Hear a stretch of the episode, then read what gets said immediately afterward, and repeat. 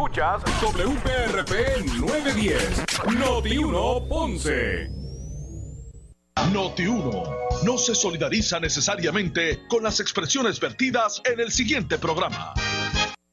Ponce en Caliente es presentado por Muebles por Menos. Son las 12 del mediodía en Ponce y todo el área sur. Todo el área sur. Y la temperatura sigue subiendo. Luis José Moura ya está listo para discutir y analizar los temas del momento con los protagonistas de la noticia. Es hora de escuchar Ponce en Caliente por Notiuno 910.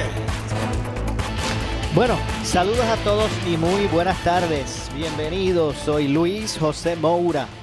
Esto es Ponce en Caliente. Usted me escucha por aquí por Noti1 de lunes a viernes eh, a las 12 del mediodía, de 12 a 1 de la tarde, analizando los temas de interés general en Puerto Rico, siempre relacionando los mismos con nuestra región. Así que, bienvenidos todos a este espacio de Ponce en Caliente. Hoy es martes 6 martes 6 de julio del año 2021. Así que gracias a todos por acompañarnos en esta edición de hoy del programa En Contacto. Buen provecho en el del programa Ponce en Caliente. Eh, buen provecho para los que están almorzando aquí en este momento, los que se disponen así a hacerlo. Bueno, hay unas notas antes de pasar, ¿verdad? Con los temas eh, seleccionados. Hay unas notas y eh, a cuatro años, parece, parece increíble que a cuatro años de el paso, a casi cuatro años de, los huracanes Irma y María, eh, pues ahora finalmente van a visitar unas comunidades para identificar y reparar casas con toldos azules. Y es que el municipio de Maricao será el primero en iniciar junto a la Oficina de Desarrollo eh, Comunitario, Desarrollo Socioeconómico y Comunitario, eh, las visitas a las comunidades para identificar las viviendas con techos azules en ánimo de comenzar su reparación de inmediato, casi cuatro años después de los huracanes Irma y, Irma y, María. De eso es lo que estamos hablando.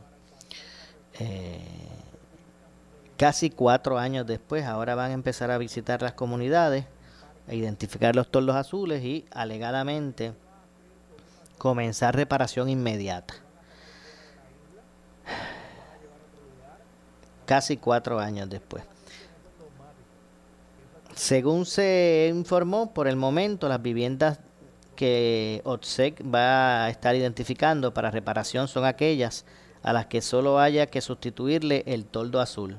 La reconstrucción de las casas con daños mayores eh, de ser elegibles recae en el departamento de la vivienda. Así que las que tengan daños mayores, pues sigan esperando.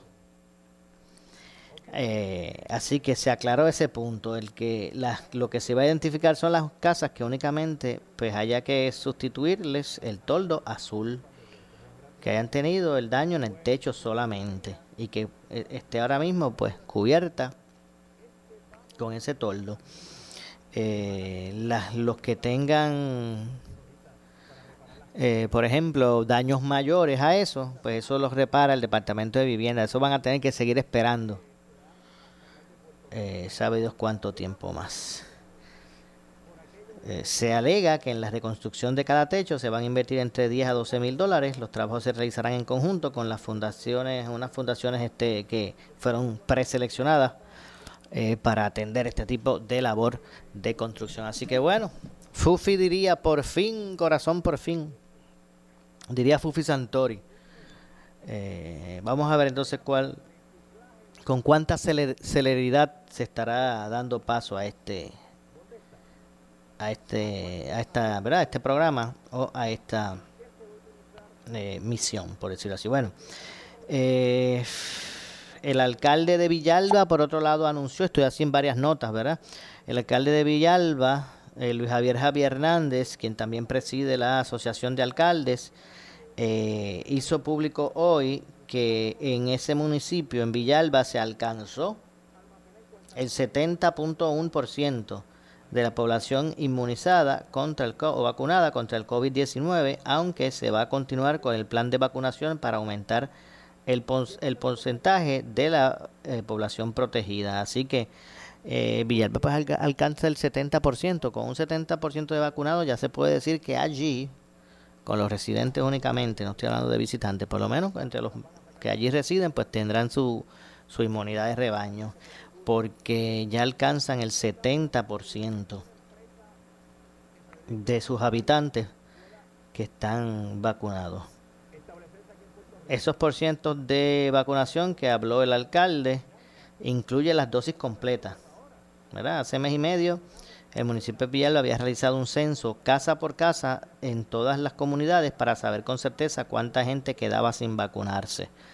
Eh, luego de eso, pues se tomaron, se comenzó la campaña de vacunación casa por casa y al unísono, al unísono se, se iban entonces vacunando en una campaña que ellos realizaron junto al Departamento de, de Educación. Así que eso comenzó y ya, ya Villalba pues eh, asciende a un 70% de vacunación. Esto fue otro de los anuncios que se hizo en, en el día de hoy.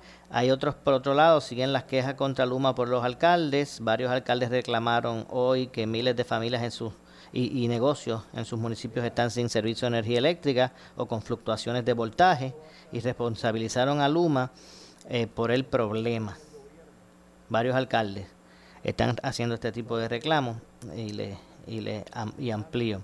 Entre los alcaldes se, se encuentran Cristian Cortés Feliciano de Aguada, Georgie González de Jayuya, eh, Juni Ruiz el de Maricao, Ricky Meléndez de Isabela, José Ram Soto de Ajunta, quienes pidieron la intervención del gobernador Pedro Pierluisi para que interceda con la gerencia de Luma Energy, que han hecho los reclamos e, informan, eh, e informes a esa empresa, pero sin ningún resultado concreto. Denunciaron estos alcaldes en declaraciones escritas.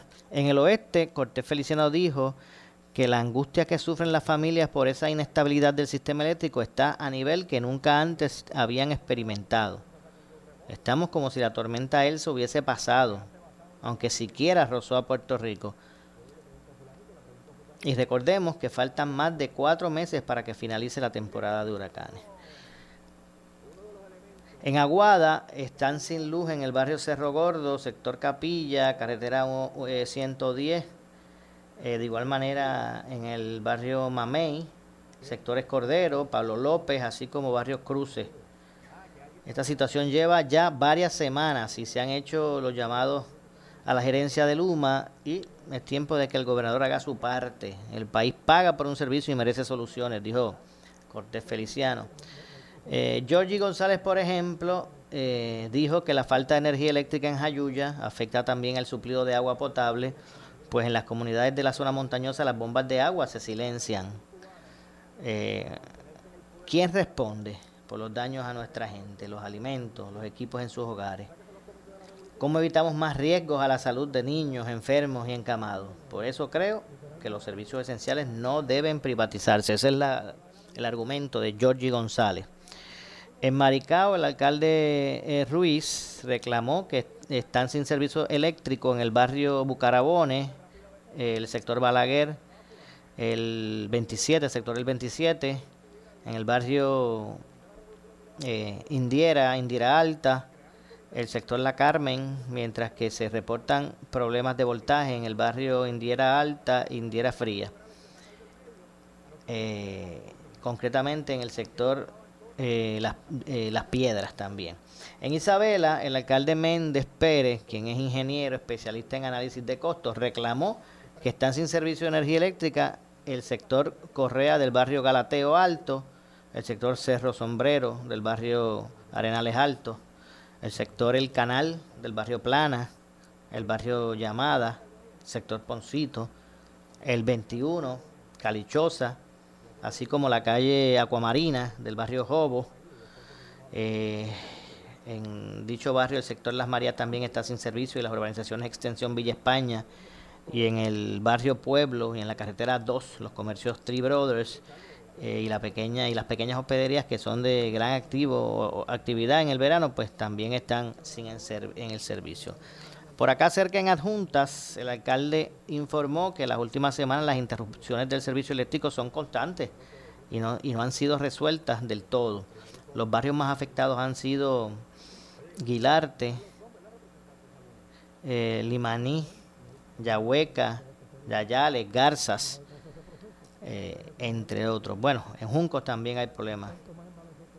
Vaca, Saltillo, Portugués, eh, Vegas Arriba, Pelleja y los sectores urbanos de las parcelas de Izarri y la Olimpia, entre otros. Así que siguen las situaciones con relación a, a la autoridad, bueno, no a la autoridad, sino a, Luma Energy y la energía eléctrica en Puerto Rico. Bueno, en otros temas, hoy, ustedes los pudieron escuchar hoy eh, con Normando, el general de la, a cargo de la Guardia Nacional en Puerto Rico, José Reyes, eh, dijo que hoy salía un equipo de reconocimiento de la Guardia Nacional a unos destinos específicos para eh, hacer el análisis de qué es lo que van a necesitar y cuánto personal y poder cumplir con la orden del gobernador de que se encargaran del recogido de las gomas usadas descartadas que se han convertido en un problema de seguridad pública en, Puerto Rico. Eh, pues desde mañana en adelante eh, la Guardia Nacional va a comenzar a recoger eso. Eh, esperando que mientras ese proceso se dé, porque esto es un asunto a nivel isla, esto no, estamos hablando de, un par de puntos, en un par de puntos cardinales. No, estamos hablando que esto es una situación, bueno, imagínense, en cada gomera, en cada, en cada pueblo hay una gomera y no una, y tal vez dos, mínimo. En Ponce hay un saco de gomera. Obviamente, si es que Imagínense la, la, cantidad de, automóviles que hay en Puerto Rico. Necesitan ese servicio, pues así proliferan, como la gasolinería, que hay miles por ahí. Pues comenzará la Guardia Nacional a meterle mano a eso.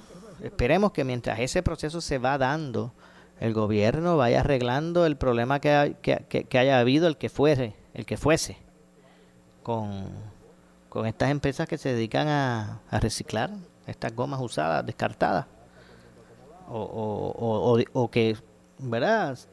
Eh, se dan el servicio de disponer de ella. Pues esperando que por lo menos eso pueda, ¿verdad? Este, solucionarse. Vamos a escuchar, y, y usted pues preste atención, lo que dijo, eh, le dijo a Normando en la mañana el general José Reyes de la Guardia Nacional refiriéndose a este tema al recogido de gomas usadas, descartadas, que está por ahí, eh, que se ha convertido en un problema de salud pública. Pues vamos a escuchar al general José Reyes. es Major General, que es federalizado. mis estrellas son federales, eh, nominadas por el presidente de los Estados Unidos, ambas. Muy bien. Y confirmadas por el Y ahí ustedes pueden llegar hasta el máximo de... Hasta cuatro. Hasta cuatro.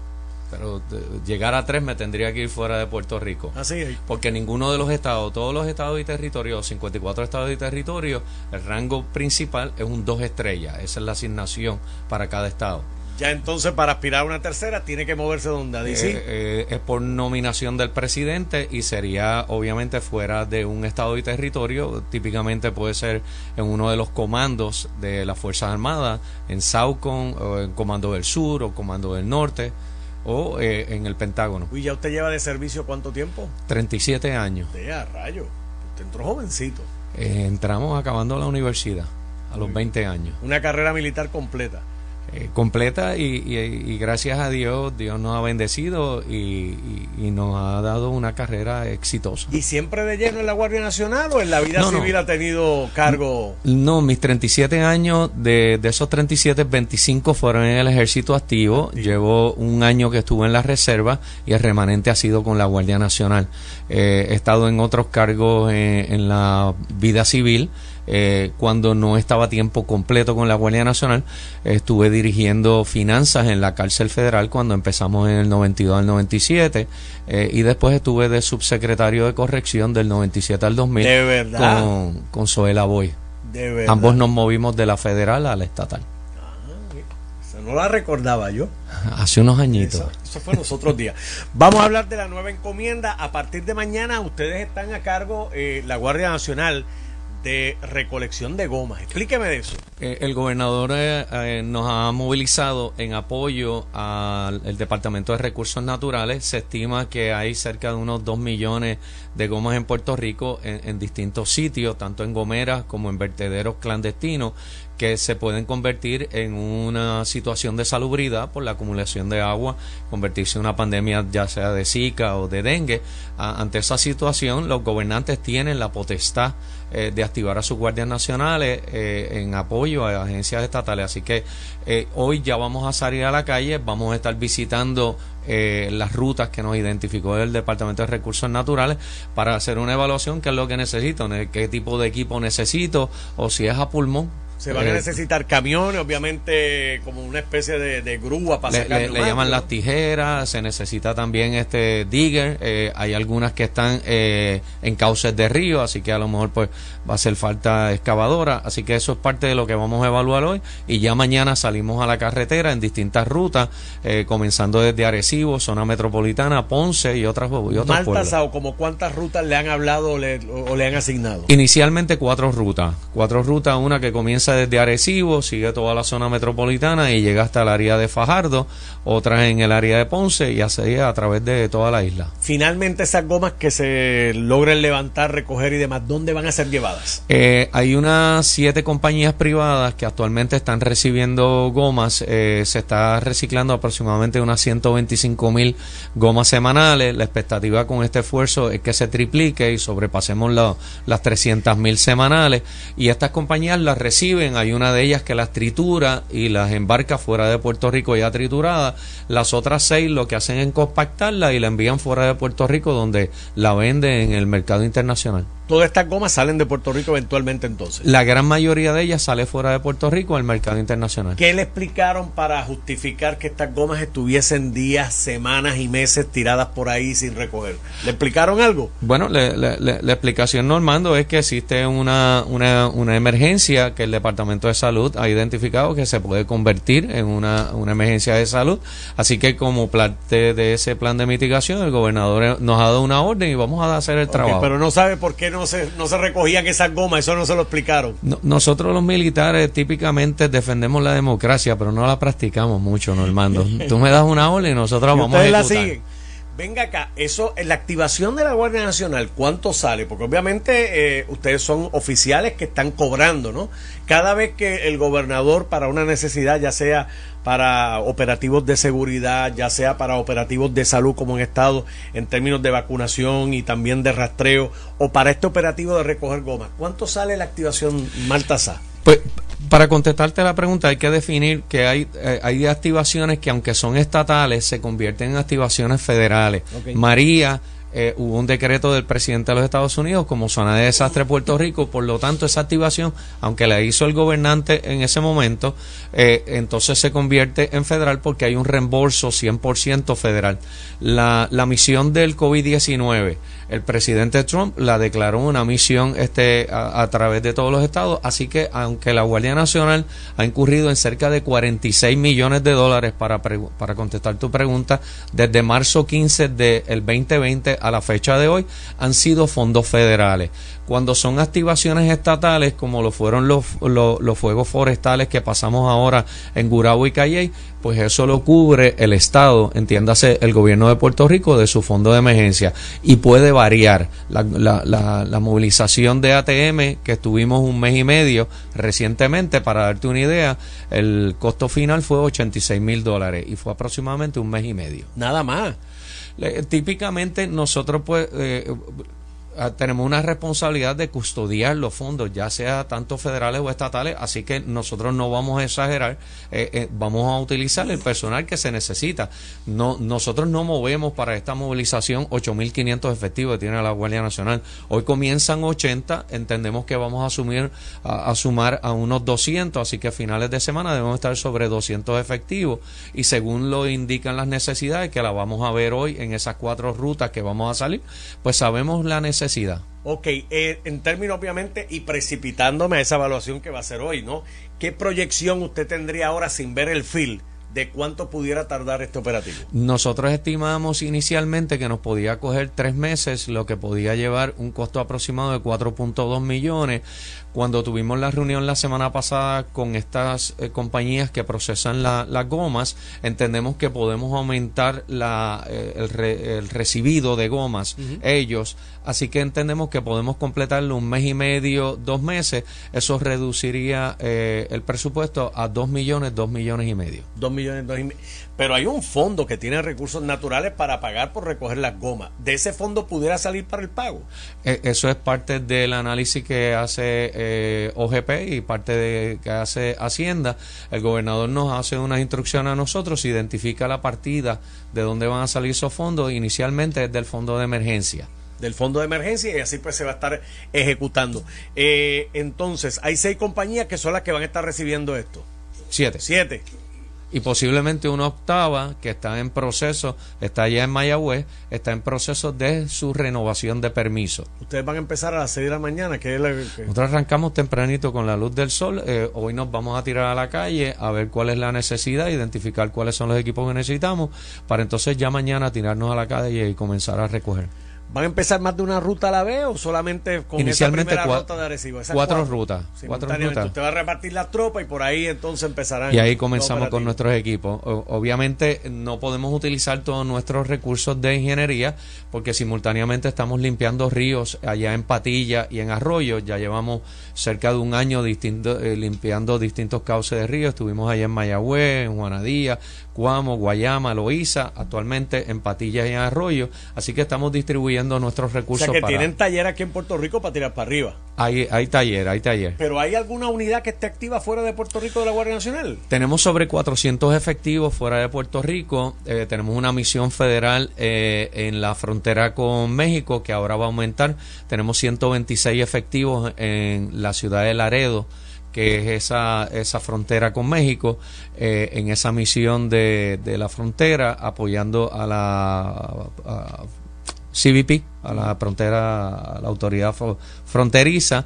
Tenemos personal también, tenemos aproximadamente 36 eh, aviadores eh, de helicóptero de nuestra unidad de aviación allá en Kosovo. Eh, van a salir aproximadamente 126 para Polonia. Tenemos una misión eh, como parte de las misiones que sostiene Estados Unidos con países aliados, donde se van a estar construyendo escuelas, carreteras eh, y hospitales allá en Polonia y nuestra unidad va a estar trabajando la parte de logística, de contratación y actualmente tenemos 86 efectivos en Honduras, es parte de una misión que tenemos. es eh, bastante recurrente, ¿no? ya llevamos como 10 años en esa misión, Normando. Estados Unidos tiene una base allá en Sotocano, el gobierno de Honduras está expandiendo su aeropuerto internacional y esa base, lo que es la seguridad de la base, eh, le ha tocado a la Guardia Nacional de Puerto Rico por los pasados 10 años. Y ahí están más o menos cuando se asignan a una Eso misión. Es un año. Un año. Es un año, igual que la de Polonia, la de Honduras ha sido rotación. ¿Voluntaria o es no, tú, tú, tú y tú? no, son unidades que se identifica, por ejemplo, lo que le llamamos un double A unit es una unidad que va completo, el 100% de sus miembros va a esa misión. Es el caso de Polonia, es el caso de, Kosovo. Bueno, tengo que hacer la pausa, regresamos con más. Soy eh, Luis José Moura, esto es Ponce en Caliente. En breve le echamos más leña al fuego en Ponce en Caliente por Notiuno 910. En estos tiempos de nuevos retos sociales y económicos, tienes que estar bien asesorado. Por eso sintoniza todos los miércoles a las 8 y 45 de la mañana en el programa A Palo Limpio, Tu Dinero Seguro, con Angelo Díaz, experto en seguros y planificación financiera, y Pedro Astacio, porque en la crisis no se improvisa. Teléfono 787-220-7775, 220-7775. Ya no tienes que ir a un sesco para sacar la licencia de aprendizaje. Con AVI, el nuevo sistema para tomar el examen de aprendizaje de forma virtual, solo sacas una cita por sesco.turnospr.com y podrás tomar el examen desde tu computadora o tablet. Fácil, rápido y seguro. Y si quieres hacer otras transacciones de Sesco, evitando exponerte al COVID-19, toma tu celular y conéctate al app de Sesco Digital. Por fin la tengo. Hacía tiempo que la quería. Esta no me va a dar problema. Mis vecinos la ven y también la quieren. Es que se ve tan linda. Así es la grama artificial de Grama Mía. No se confunda, ninguna se ve tan natural como la nuestra. Combinación de verdes que parecen reales, con una pulgada y tres cuartos de altura. La mía es grama mía, sin arena y con relleno de goma triturada. Grama Mía, 843-6246. 843-6246. Búsquenos en las redes. ¿Qué buscas? Muebles en seres o matrices. Muebles por menos lo tiene. Sin necesidad de crédito y con pagos mensuales bajísimos. Una gran cantidad de mercancía lista para entrega inmediata. Gabinetes en PVC, alacenas y barras para que tu cocina se vea nítida. Además, salas, cuartos y comedores a precios que le gustan a tu bolsillo. Échale un vistazo a lo nuevo en Muebles por Menos, Salinas Villalba y Ponce, carretera 14 frente al cementerio. Visita su página de internet. Su calidad de servicio. Por su conveniente horario. Así es el Laboratorio Clínico Profesional Emanuel, siempre brindándote un servicio de excelencia con tecnología precisa y avanzada para un resultado confiable. Un laboratorio completo. Y los resultados los recibo rápido y hasta por email. Con servicio a industrias y también a domicilio. Haz de Laboratorio Clínico Profesional Emanuel tu laboratorio de confianza. Ese es el mío. Y el mío también. En Juana Díaz, llámenos al 260-5504 o al 580-0080. Si tienes 40 años o más, la prevención es lo más importante para evitar el cáncer de colon, esófago o estómago. En Advanced Endoscopy Center, el único centro de endoscopía ambulatoria acreditado en Puerto Rico, en Ponce Bypass, el doctor Álvaro Raymondé, gastroenterólogo por Certify, cuentan con los equipos más avanzados, incluyendo ultrasonido endoscópico, para la detección temprana de lesiones que pueden desarrollarse en cáncer de colon, esófago, estómago y también cáncer de páncreas. Llámanos al 843-1129. Somos Noti 1630. Noti 1630. Primera fiscalizando. Noti 1630 presenta un resumen de las noticias que están impactando a Puerto Rico ahora. Buenas tardes, soy Luis Dalmau Domínguez y ustedes escuchan Noti 1630, primera fiscalizando, última hora 1231. Un ciudadano que prefirió permanecer bajo anonimato llamó a la redacción de Noti1 para denunciar que se sintió intimidado por un agente de la Policía Estatal que alegadamente desfundó su arma de reglamento luego de detenerlo por una infracción de tránsito. Interviene Jerry Rodríguez. Voy transitando por el área de Ponce frente a la plaza del Mercado Nueva y estoy consciente de que cometí una infracción de tránsito. Me para el guardia y veo que desfunda su arma de fuego y me pide la licencia y yo le entrego su, la licencia y me da el ticket, pero que más adelante me percato de que paran a otro más y también el policía saca el arma de fuego y desenfundando su arma. Y para mí es motivo de preocupación porque yo sé y estoy consciente de que hubo un incidente hace poco con un policía de ellos, que lo lamento mucho, pero ¿por qué la policía tiene que estar desenfundando su arma cuando va a dar un boleto de tránsito?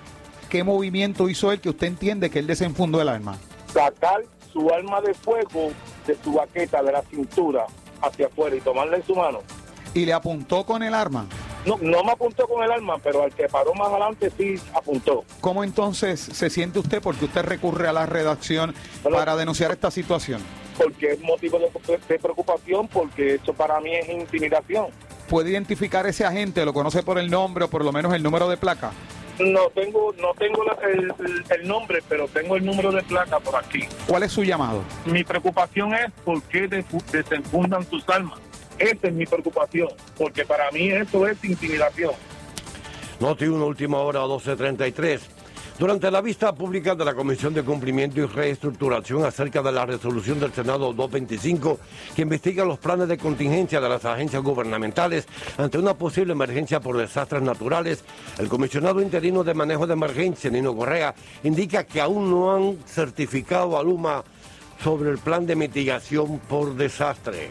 Ciertamente, cuando hablamos de emergencia, los servicios esenciales pues la misma palabra lo dice, ¿verdad? Son eh, de urgencia para, para el pueblo. Así. Le pregunto, ¿las agencias público-privadas deben tener planes de emergencia firmados también por ustedes? Totalmente correcto, claro que sí. De aquí mi otra pregunta. En cuanto a servicios de energía, ¿ya Luma Energy tiene su plan de emergencia firmado por ustedes? Luma Energy, eh, no. Tengo entendido que llegaron a un acuerdo y le tengo que explicar esto. El primero de junio, Luma Energy comienza sus trabajos, pero el primero de junio comienza una temporada de huracanes. Ellos, dentro de lo que hemos establecido en las reuniones que hemos tenido, eh, están trabajando mano a mano, tan solo, no tan solo con, con otras agencias, sino que a nivel de la Autoridad de Energía Eléctrica, ellos mantienen un grupo de trabajo que tienen eh, claro la responsabilidad en lo que tiene que ver con temporada de huracanes, que es lo que nos toca. Luma tiene la responsabilidad de que si surge cualquier evento que tenga que ver con un sistema que nos vaya a afectar antes, durante y después, tienen la responsabilidad y es importante que haya una representación de ellos, que es lo que hemos podido preparar, para que ellos tengan presencia tanto en el COE central de nosotros como en nuestras 10 regiones. Eso ya existe y cuando surgen eventos, el plan que ellos están ejecutando para efecto respuesta, una, tengo entendido que eh, la Autoridad de Energía Eléctrica les entregó su plan para que ellos atemperen lo que va a ser su respuesta. Y finalmente, el exsecretario de Asuntos Públicos, Ramón Rosario, advierte en el programa Pablo Limpio que los últimos aumentos en el precio del barril del petróleo provocaría un alza en el costo de la vida en la isla e incluso otro posible incremento en la tarifa eléctrica. Interviene Iván Rivera. Estaba escuchando los últimos reportes del precio del petróleo. El precio del petróleo se ha disparado. Estamos casi en 80 dólares el barril. Nuevamente, no se veía así hace dos o tres años. Este, eso va a tener un impacto en el costo de nosotros diarios, incluyendo el de la energía eléctrica. Sí, pero como Biden tiene una pelea con las petroleras, porque tú sabes que hizo Trump la última vez que ellos se ajustaron y dijeron vamos a reducir la producción.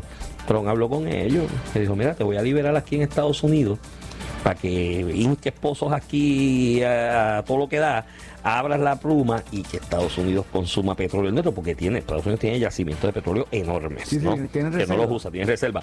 Vamos a zumbarle a los nuestros para que tú veas como el, si el gas pelo no pela. Y allá salieron todos los de los Emiratos Árabes y le dijeron a Trump, es vacilando, Trump, es vacilando, vamos a, vamos a producir Sí, más. hay, hay un elemento también filosófico de los partidos. Tú sabes que el Partido Republicano es mandado para hacer ese tipo de explotación económica. Eh, yo le llamo explotación económica. No, El- los, demócratas, los de- demócratas le llaman este matar el ambiente. En, en algunas instancias, cuando no se justifica, ahí, ¿verdad? El petróleo no solamente en Estados Unidos, en todas partes del mundo se extrae de forma segura. Es como cuando tú extraes oro o cualquier otro mineral eh, que tiene un, un valor en el mercado. Noti 1, última hora, 12.36. En breve le echamos más leña al fuego en Ponce en Caliente por Notiuno 910. Un weekend largo de veraneo y de muchos ahorros. Festeja esta semana del 4 de julio desde la comodidad de tu cuarto con un matres de la fábrica de matres Global. Visita uno de sus showrooms y aprovecha un 60% de descuento en un matres de la línea Body Comfort ortopédica con 15 años de garantía incluida y llévate el box spring gratis. Además, matres ortopédicos desde 99 dólares. Oferta válida hasta el 6 de julio en sus 19 tiendas, incluyendo su nueva tienda en Guayama en el Molino Shopping Center. Financiamiento disponible hasta 60 meses, 0% APR o compra hasta 3 mil dólares y llévate la mercancía de Leaway a tu casa sin verificación de crédito. Ciertas restricciones aplican detalles en las tiendas. Globalmatres.com 787-837-9000 787-837-9000 Por su calidad de servicio. Por su conveniente horario. Así es el Laboratorio Clínico Profesional Emanuel, siempre brindándote un servicio de excelencia, con tecnología precisa y avanzada para un resultado confiable. Un laboratorio completo. Y los resultados los recibo rápido y hasta por email. Con servicio a industrias y también a domicilio. Haz de Laboratorio Clínico Profesional Emanuel tu laboratorio de confianza. Ese es el mío. Y el mío también. En Juana Díaz, llámenos al 260-5504 o al 580-0080. ¿Qué buscas? ¿Muebles en seres o matrices? Muebles por menos lo tiene, sin necesidad de crédito y con pagos mensuales bajísimos. Una gran cantidad de mercancía lista para entrega inmediata. Gabinetes en PVC, alacenas y barras para que tu cocina se vea nítida. Además, salas, cuartos y comedores a precios que le gustan a tu bolsillo. Échale un vistazo a lo nuevo en Muebles por Menos, Salinas Villalba y Ponce, carretera 14 frente al cementerio. Visita su página de internet. El área sur está que quema. Continuamos con Luis José Moura y Ponce en Caliente. Bueno, estamos de regreso. Soy Luis José Moura, esto es Ponce en Caliente. Usted me escucha por aquí por Noti1 de lunes a viernes a las 12 del mediodía, de 12 a 1, analizando los temas de interés general en Puerto Rico. Bueno, y eh, otro de los asuntos que está corriendo, ¿verdad? Paralelo es el proceso de vista, eh, de evaluación de lo que son los planes de contingencia de las agencias de gobierno y dependencias públicas, corporaciones, llámese entes eh, de gobierno o públicos. la comisión senatorial que atiende esto esta, ¿verdad? esta iniciativa la preside eh, la vicepresidenta María Ali González. Está eh, estudiando eh, cuán preparadas están las agencias o, si tienen planes de contingencia para enfrentar algún tipo de, de emergencia que ocurra. Así que vamos a escuchar, hoy ha estado sentado en la silla el director interino del de la, Agencia Estatal para el Manejo de Emergencia, me, refiero a Nino Correa. Así que vamos, vamos a escuchar, creo que en primera instancia empieza, eh, escuchemos al senador Ramón Ruiz Burgos, posteriormente a María González, entre otros. Así que vamos vamos a escuchar. Y, y otros lugares que fuimos, podemos estar más consono y más claro lo que debe ser un plan. Y un plan tiene que ir dirigido a que si es una situación a nivel nacional de toda la isla, hay que atemperarnos. Tenemos que obligarnos a que hayan ajustes en nuestra emergencia y no esperar dos, tres años para ajustar. O sea, si dentro de un plan está identificado que nuestra ejecución va a ser de una manera, una vez tenemos el evento de la situación que sea, tenemos que hacer lo que le llamamos unos after action report, unos reportes basados en cómo fue nuestra emergencia, para entonces atemperarlo para la próxima. O sea que veo muy propio el que se considere, y es lo que hemos estado trabajando, que dependiendo de la emergencia, si es de un municipio, pues el municipio se ve en la obligación de atemperarlo y a nivel del Estado tenemos que apoyar eso. Si es a nivel nacional, pues tenemos que sentarnos en una mesa luego que atendamos una emergencia y no esperar quizás tres, cuatro años para tener una temporada de huracanes adicional para responder. O sea, esto es importantísimo y obviamente compartirlo con ustedes, las cuales nos van a ayudar a nosotros a hacer esos ajustes importantes. Si ese plan lo hubiese tenido el Estado actualizado a la fecha que tuvimos Irme María, la historia hubiera sido otra en la atención en la calle. Dentro de la situación, recuerde que hay otro detalle bien importante, por eso me voy a la historia hacia atrás de lo que cada uno de los directores a nivel eh, de la agencia hemos vivido. Hemos vivido momentos distintos, pero si hubiéramos tenido eso, el evento del paso del huracán de Irma y María, la administración entrante llevaba ocho meses de función. Y dentro de los ocho meses en función, es importante también reconocer que diez días después del paso de un sistema la cual cambió todo lo que era la atención de una emergencia, un desastre, diez días después es que se implementa una oficina de seguridad pública. Pregunto, si se aprobara la ley 80, que hay un proyecto corriendo que es una enmienda al, al artículo, a sección 4D, ¿cuántos empleados usted perdería allí si se da paso a ello? Que deja, Eh. saca las exclusiones que contemplaba la ley 80. Yo desconozco, pero si los dejan se me van los 160. pero realmente en esencia es importante pensar en esa parte, que hay una continuidad y le explico. A mí me preocupa mucho quienes vengan detrás de nosotros y cómo tenemos que impulsar a través de las universidades, a través de la preparación, la importancia de que tiene que haber una continuidad, que es la que menciono. Nuestros jóvenes se nos están yendo de nuestra isla y hay que buscar la manera de que uno mantenga un legado de que hay una continuidad en lo que es la preparación y en ese sentido, eh, yo no sé cuánta cantidad me lo llevo de asignación, porque si algo es propio, hay que seguir atemperando y ajustando el cómo podemos im- implementar, incorporar nuestra juventud, que no, le tengo que decir en mi experiencia, lo que he podido vivir en grupos de trabajo de un- universidades como la Universidad de Puerto Rico, que eh, la oficina, la concentración en lo que son los recursos humanos, eh, impresionante la participación que tuve con ellos Eh, lo mismo en la parte de la geología en el municipio, en la Universidad de Mayagüez.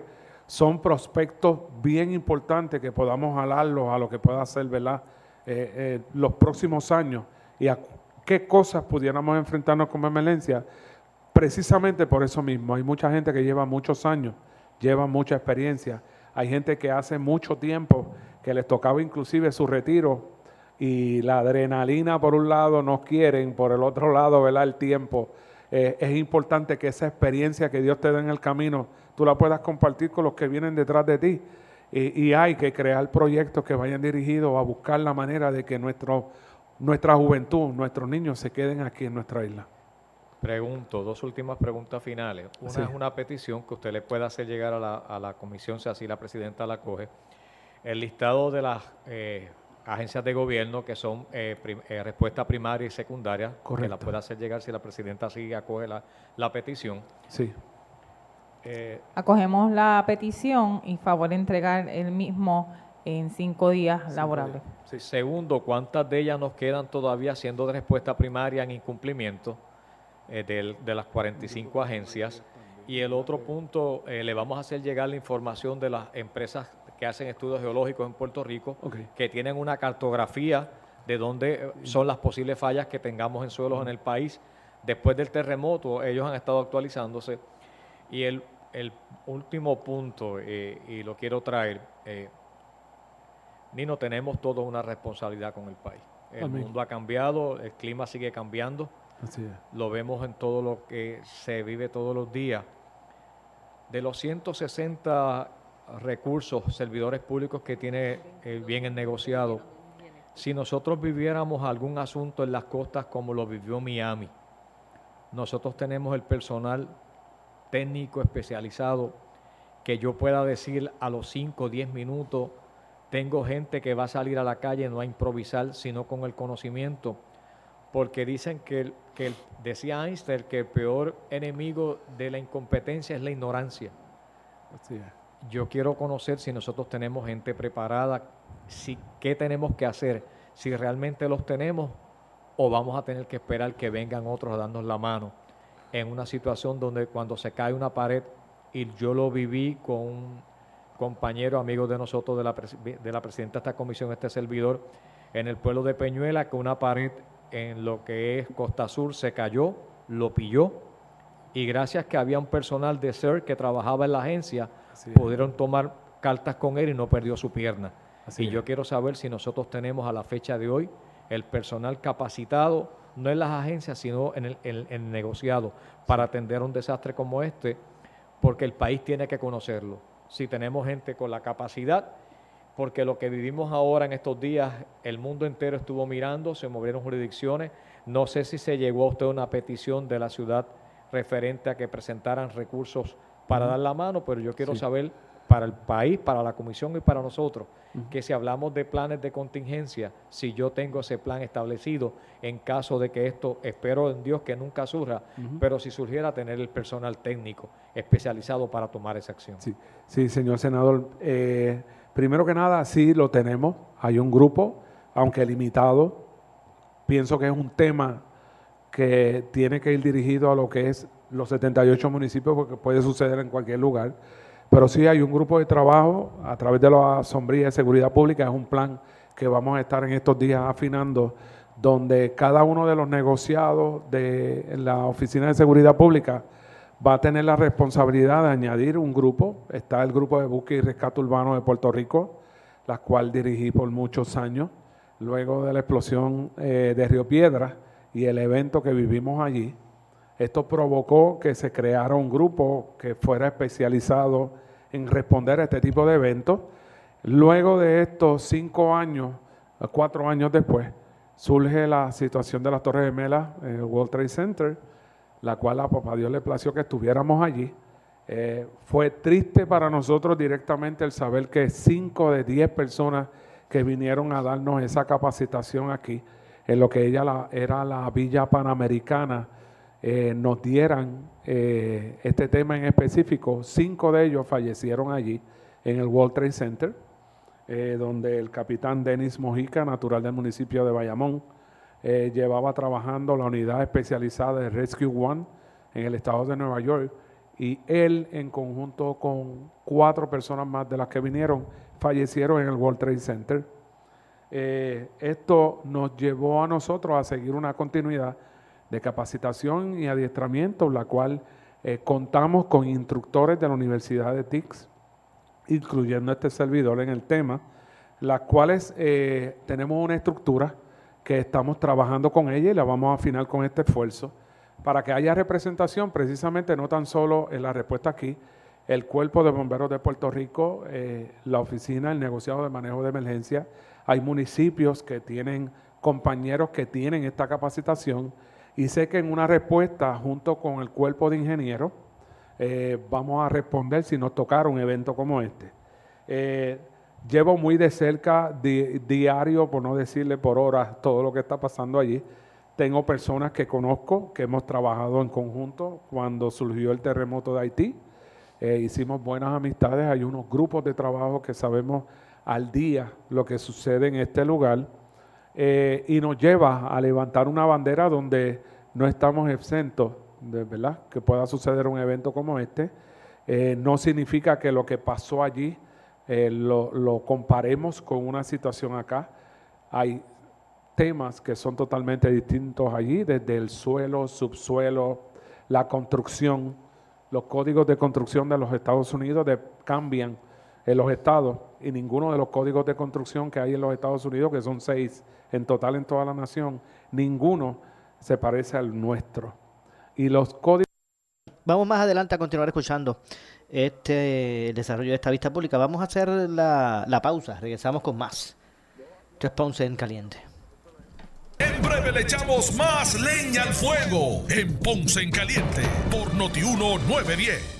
¿Qué buscas? Muebles en seres o matrices. Muebles por menos lo tiene. Sin necesidad de crédito y con pagos mensuales bajísimos. Una gran cantidad de mercancía lista para entrega inmediata. Gabinetes en PVC, alacenas y barras para que tu cocina se vea nítida. Además, salas, cuartos y comedores. A precios que le gustan a tu bolsillo. Échale un vistazo a lo nuevo en Muebles por Menos. Salinas Villalba y Ponce. Carretera 14 frente al cementerio. Visita su página de internet. Por su calidad de servicio. Por su conveniente horario. Así es el Laboratorio Clínico Profesional Emanuel, siempre brindándote un servicio de excelencia con tecnología precisa y avanzada para un resultado confiable. Un laboratorio completo. Y los resultados los recibo rápido y hasta por email. Con servicio a industrias y también a domicilio. Haz de Laboratorio Clínico Profesional Emanuel tu laboratorio de confianza. Ese es el mío. Y el mío también. En Juana Díaz, llámenos al 260-5504 o al 580-0080.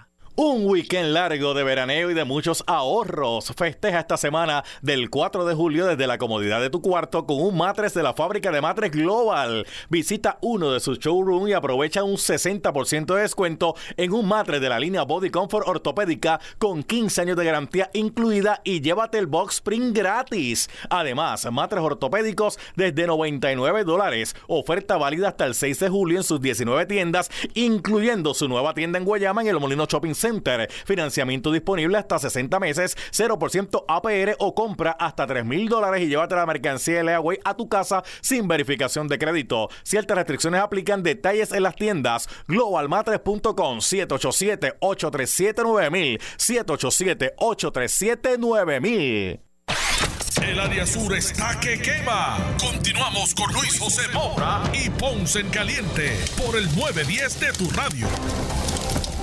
Bueno, estamos de regreso ya en nuestro segmento final. Soy Luis José Moura. Esto es Ponce en eh, Caliente. Estamos escuchando la vista eh, pública, ¿verdad? Estamos dándole paso a la vista pública donde se analizan los planes de contingencia ante emergencia de las diferentes agencias. En esta ocasión el turno es para Nino Correa, precisamente de esa primera agencia de respuesta, ¿verdad? Que es el- el- el- la Agencia Estatal para el Manejo de, Emergencia y Administración de Desastres. Vamos a escuchar parte del desarrollo de, de esta vista. Inclusive las asignaciones que tengamos que realizar, pues poderlas completar también. Muy bien. Pues Vamos entonces a, a comenzar con las preguntas. Eh, señor Correa, uno de los factores más importante que debe tomarse en consideración al momento de preparar planes de emergencia es saber la cantidad de personal disponible. Así que le pregunto, ¿con cuántos empleados cuenta el negociado de manejo de emergencias? Si ese número incluye la oficina central y sus 12 oficinas regionales, y también cuántas plazas vacantes tenemos. Sí, eh, senadora, nosotros contamos con 160 empleados. Eh, quiero eh, clarificar que son 10 regiones las que tenemos. Eh, podemos facilitarle también a ustedes un mapa, las cuales puedan ubicar basado en la cantidad de municipios que tiene cada una de estas regiones a nivel estatal. Y todos estos empleados pues comprenden la parte administrativa dentro de las oficinas principales y las 10 eh, regiones que tenemos también, donde cada una de ellas cuenta con un director de zona, en tres de ellas tenemos subdirector, hay un técnico de rescate eh, también en propiedad y comprenden también radiooperadores conforme a algunos ¿verdad? que todavía nos faltan.